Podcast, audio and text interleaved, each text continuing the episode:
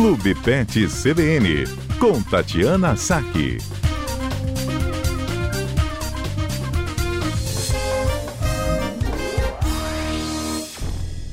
Olá, Tati, boa tarde para você, bem-vinda. Boa tarde, Johnny, boa, ta boa tarde, ouvintes da CBN. Olha, hoje a gente tem aqui, a gente podia fazer tipo aquele, é mito ou verdade? Pode ser, Tati? Pode ser.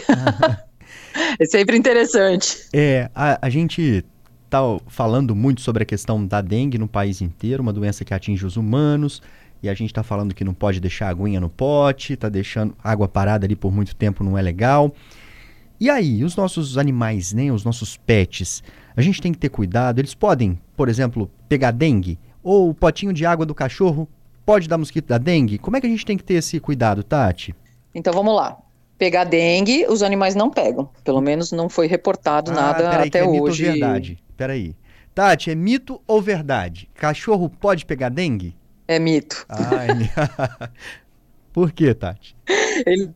Então, eles, assim, não, não existem relatos, até onde eu saiba, né, de transmissão de dengue para animais de, de estimação. É uma doença exclusivamente humana. É, mas os mosquitos podem transmitir outras doenças para os animais. É, e com relação à água dos potes, né, a gente tem que realmente tomar cuidado. Aí é verdade, não é mito.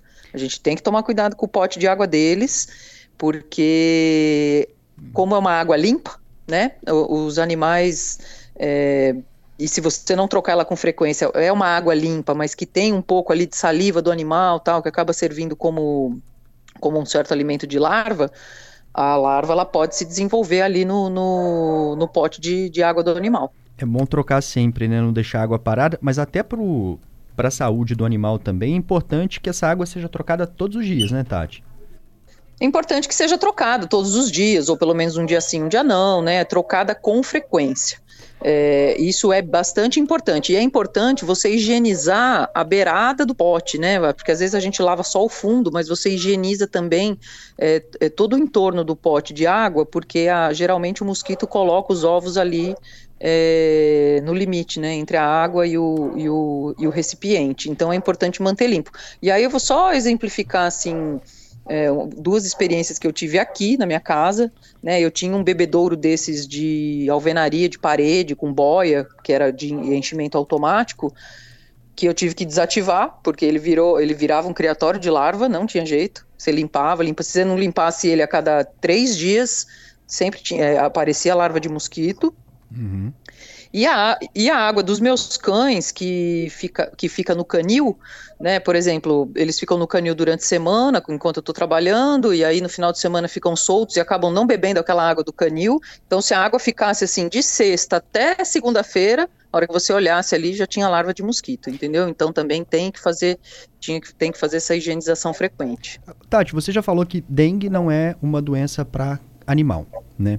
Isso está comprovado. Mas os insetos, né, já que a gente está falando também de evitar ali água parada, para não ter lava, para não ter mosquito, mas os insetos podem transmitir também doença para os animais? Existem doenças que são transmitidas por esses mosquitos, que picam a gente também, que transmitem doenças para os seres humanos? Existe alguma que represente risco para os animais? E existem duas doenças muito importantes, muito importantes mesmo.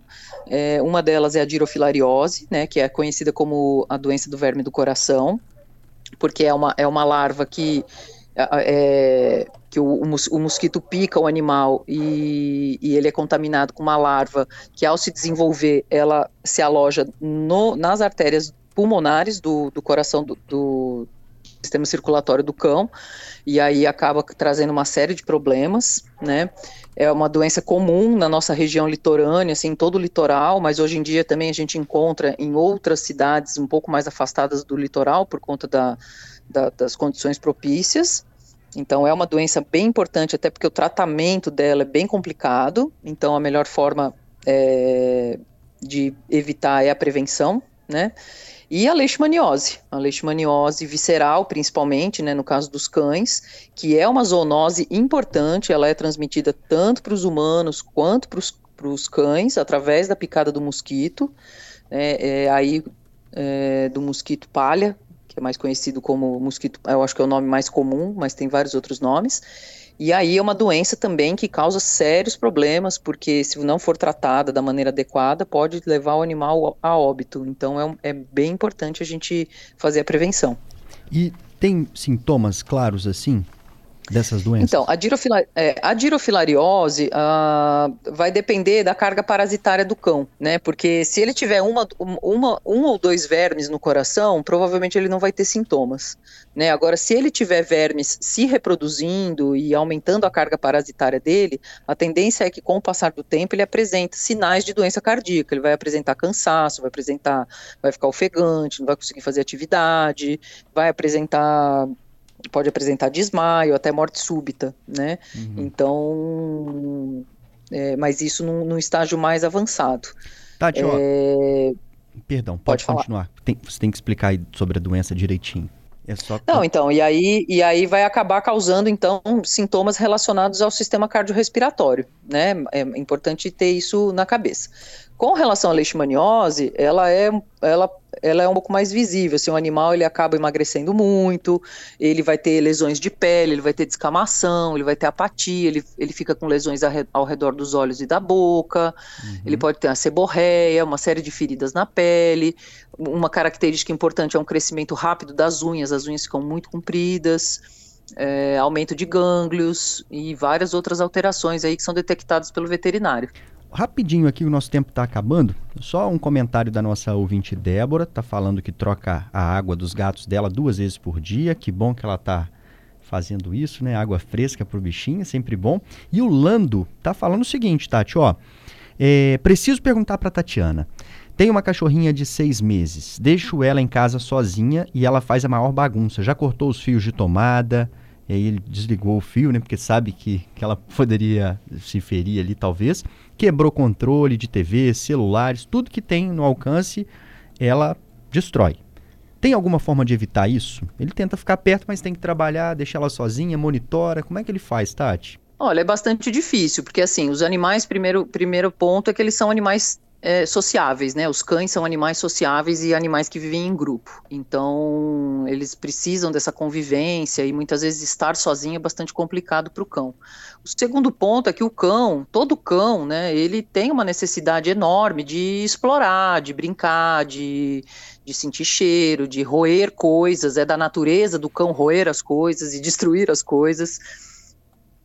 Né? Então, assim, eu falo, eu, eu, eu falo sempre para os meus clientes, né? Eu falei assim, olha, pensa que se você deixa o seu cachorro sozinho num ambiente pequeno ali durante muito tempo, a quantidade de tédio que ele vai ter é uma coisa absurda, né? Porque enquanto um, um dia ali de, de, de 8, 10 horas que você que você sai para ir para ir trabalhar, você almoça fora, você conversa com pessoas, você vê gente, você vai ao médico, você busca o filho na escola, você faz uma série de atividades e o seu cachorro está sozinho em casa olhando para as paredes, né? Então, se a gente se a gente não oferecer alguma coisa para ele, é, ele vai acabar destruindo a casa mesmo. Então, assim, duas possibilidades seriam ou um passeador de cães, né, uma pessoa que pudesse passear com esse animal todo dia, ou pelo menos um dia sim, um dia não, ou pensar na possibilidade de mandar o cão para creche. Né, uhum. Né, passar ali pelo menos também um, dois dias, um, dois, três dias na semana na creche para socializar com outros animais. Sair todos os dias ali aquele, aquela hora ali do animal, do momento do tutor com o animal, isso é muito importante também, né, Tati? Pra... Sim, com certeza. Pa passear com ele, gastar a energia dele, ter um momento de interação, né? Ter os brinquedos específicos dele, apesar de que eles acabam entediando dos brinquedos dele pegando outras coisas. Então tem todas essas questões. Tati, muito obrigado pela participação aqui com a gente mais uma vez. Na próxima quarta a gente está te esperando, viu? Eu que agradeço. Até a próxima quarta.